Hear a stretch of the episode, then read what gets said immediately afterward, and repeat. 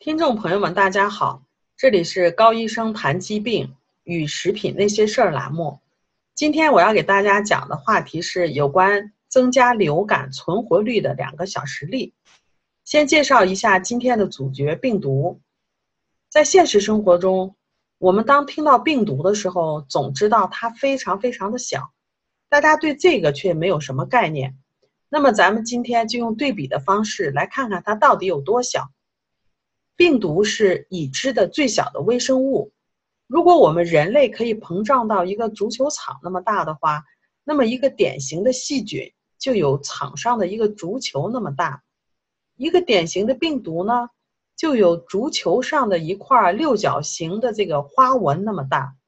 因此，虽然我们总是受到病毒的影响，却花了好长好长的时间才得以发现它们。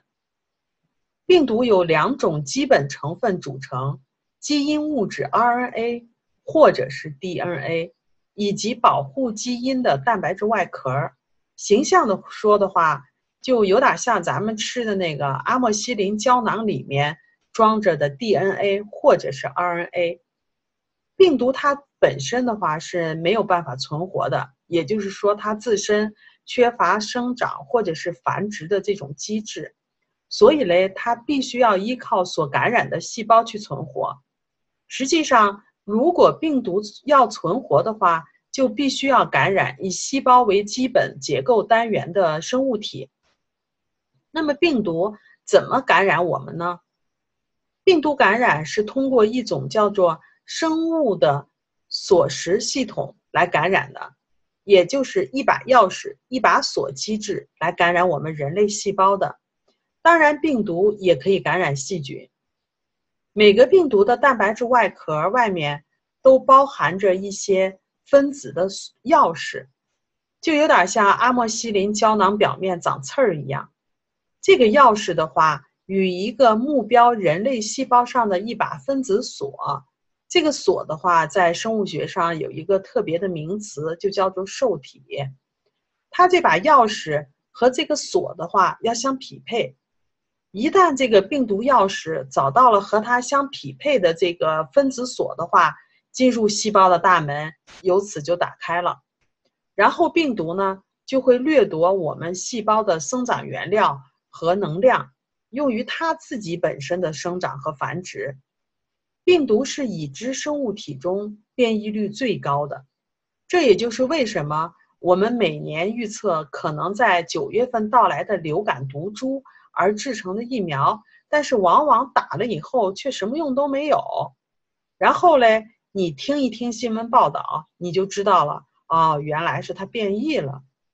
让我们来看一则数据，根据美国疾病控制与预防中心的数据，呃，去年也就是二零一九年九月二十九号开始的这次美国流感疫情的话，到今年也就是二零二零年的。元月十一号，已经有一千三百万万人感染了，十二万人住院，造成了六千六百万六千六百人的这个死亡。虽然疫情现在有所下降，但是美国疾病控制和预防中心的话，仍然认为它目前处于活跃期。那么，那么我们往前看。再看一下二十世纪曾经发生过的三次极为严重并且有记录的全球流感大流行。第一次的话就是一九一八年流感大流行，因为西班牙疫情最严重，所以也称为西班牙流感。第二次的话是一九五八年的流感大流行，因为起源于中国贵州省，所以又称为亚洲流感。还有一次的话，第三次的话，也就是一九六八年的流感大流行，因为起源于香港，所以又称为香港流感。三起大流感的死亡人数的话，每一次都超过了百万人。大家都知道，对于病毒，一般医疗界的话是也是没有什么有效的治疗办法的。多数的建议的话是提高自身免疫力。今天呢，我就要给大家讲的是。有助于提高自身免疫力的实力。美国有一个非常著名的医生，叫做 Doctor m o c c o l a 他写了两本非常有名的畅销书。第一本的话是《无谷物饮食》，第二本的话是《大禽流感变骗局》。在他最近的一篇文章中指出，多数死于流感的人不是死于流感病毒本身造成的，而是二次感染的结果。二次感染的话，能够导致败血症。呃，我们都知道，在临床上，一般来讲的话，败血症的话，多数是由细菌引起来的。但是现在越来越多的这个败血症发现是由于病毒感染所导致的。败血症是免疫系统的促炎和抗炎功能严重失调所造成的。败血症是非常凶险的，呃，随时的话都有可能死亡的这个风险。由流感病毒所导致的败血症的话是险中又险，就等于说是更加危险。因为它本身的话和流感的症状是比较相类似，所以常常呢被忽略，或者是误诊，死亡率是非常的高，大约的话有百分之四十左右。最常见的败血病、败血症的这个症状有，第一个的话是高烧，第二个的话是体内的水分流失，也就会造成这个体内的水盐电解质的这个紊乱。第三个的话是会出现呼吸急促，或者的话是呼吸短促的这种情况，甚至是呼吸衰竭。第四点的话会出现呆滞或者是头脑的混乱。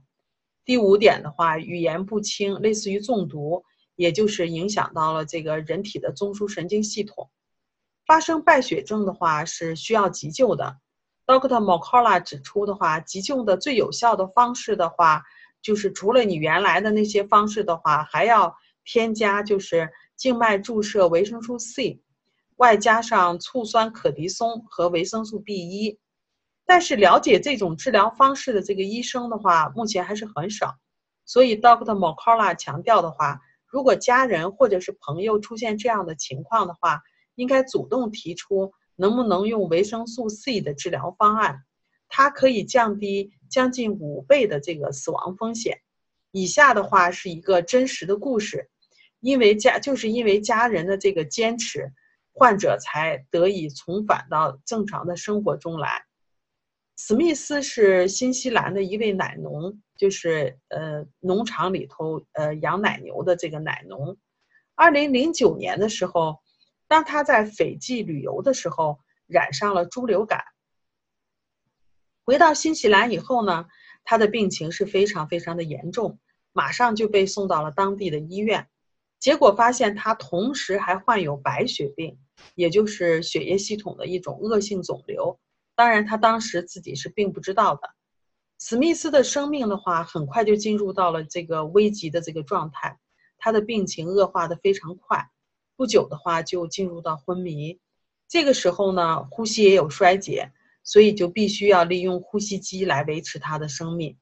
经过一系列的检查和一系列的努力以后呢，医生最后给病人家属说，这个病人已经没有什么生存的希望了。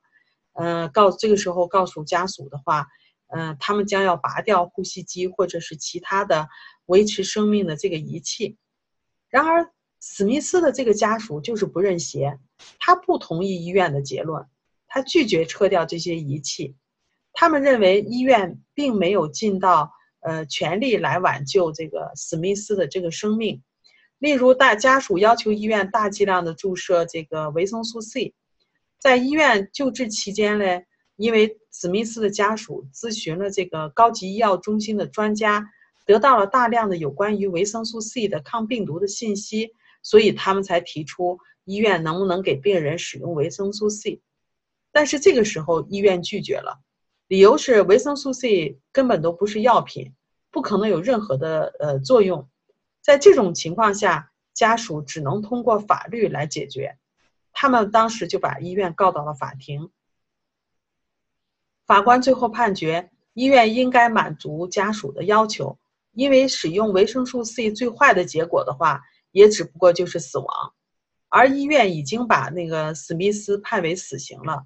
所以在医院而言的话，应应该是没有任何的风险需要承担的。根据高级医药中心的专家的建议，第一天给病人静脉注射二十五克的维生素 C，第二天的话分两次，一共注射是五十克。这个时候奇迹发生了，史密斯的肺有了明显的改善。第三天呢，注射了七十五克以后，第四天到第六天每天注射一百克。这期间，史密斯的这个病情在逐渐的好转。这个结果也也让那个医院的人士大为的震惊。但是不可思议的是，呃，治疗的第七天，医院又一次拒绝为病人使用维生素 C，理由是维生素 C 能够损伤肾脏。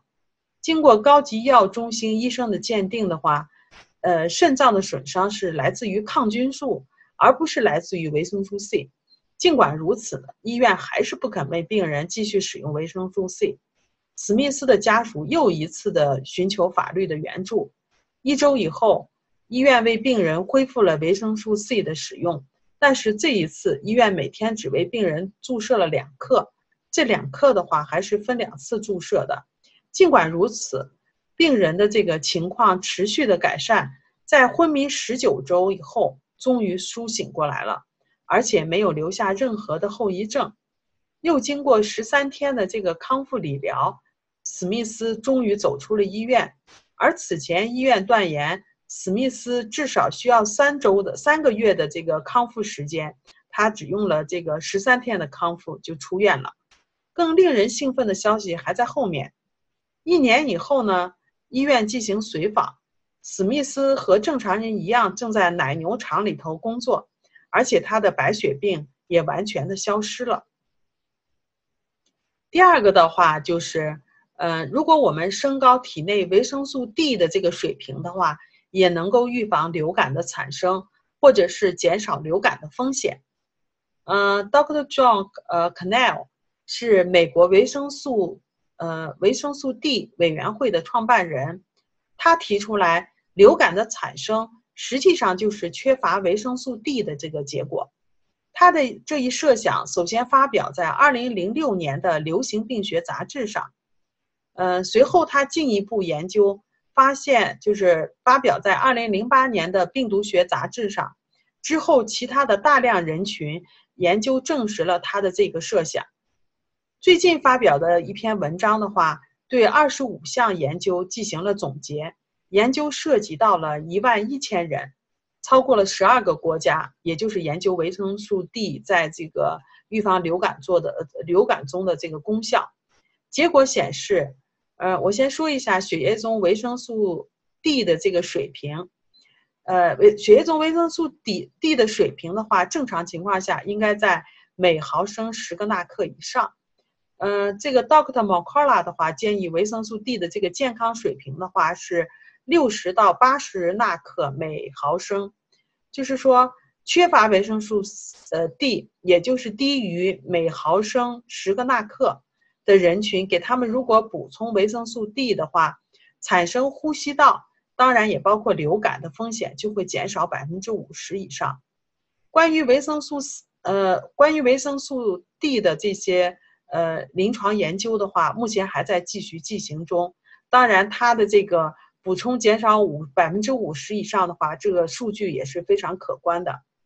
在最后的话，呃，关于维生素 C 的话，有几点说明。研究发现，维生素 C 在大剂量的使用的时候，具有很强的抗病毒能力，它能够极大的增强免疫细胞的杀伤能力。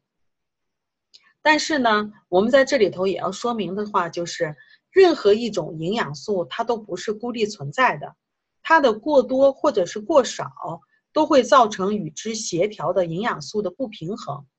例如，如果您大量的服用维生素 C 的话，可以导致体内铜的缺乏。机体获得维生素 C 的最好的办法的话，就是吃含有维生素 C 高的有机食品。当然，如果达不到的话，也可以在流感期间补充一些高品质的维生素 C，来增强机体的这个抗病能力，也是非常有必要的。怎么样，朋友们？每天坚持喝淡盐水，也就是我在上一期里面给大家提倡的，喝少量就是海盐或者是喜马拉雅盐所呃制造的这个就是所自己在家调制的淡盐水，再补充维生素 C 和维生素 D，能够提高自身的免疫力，减少您患感染性疾病的这个几率。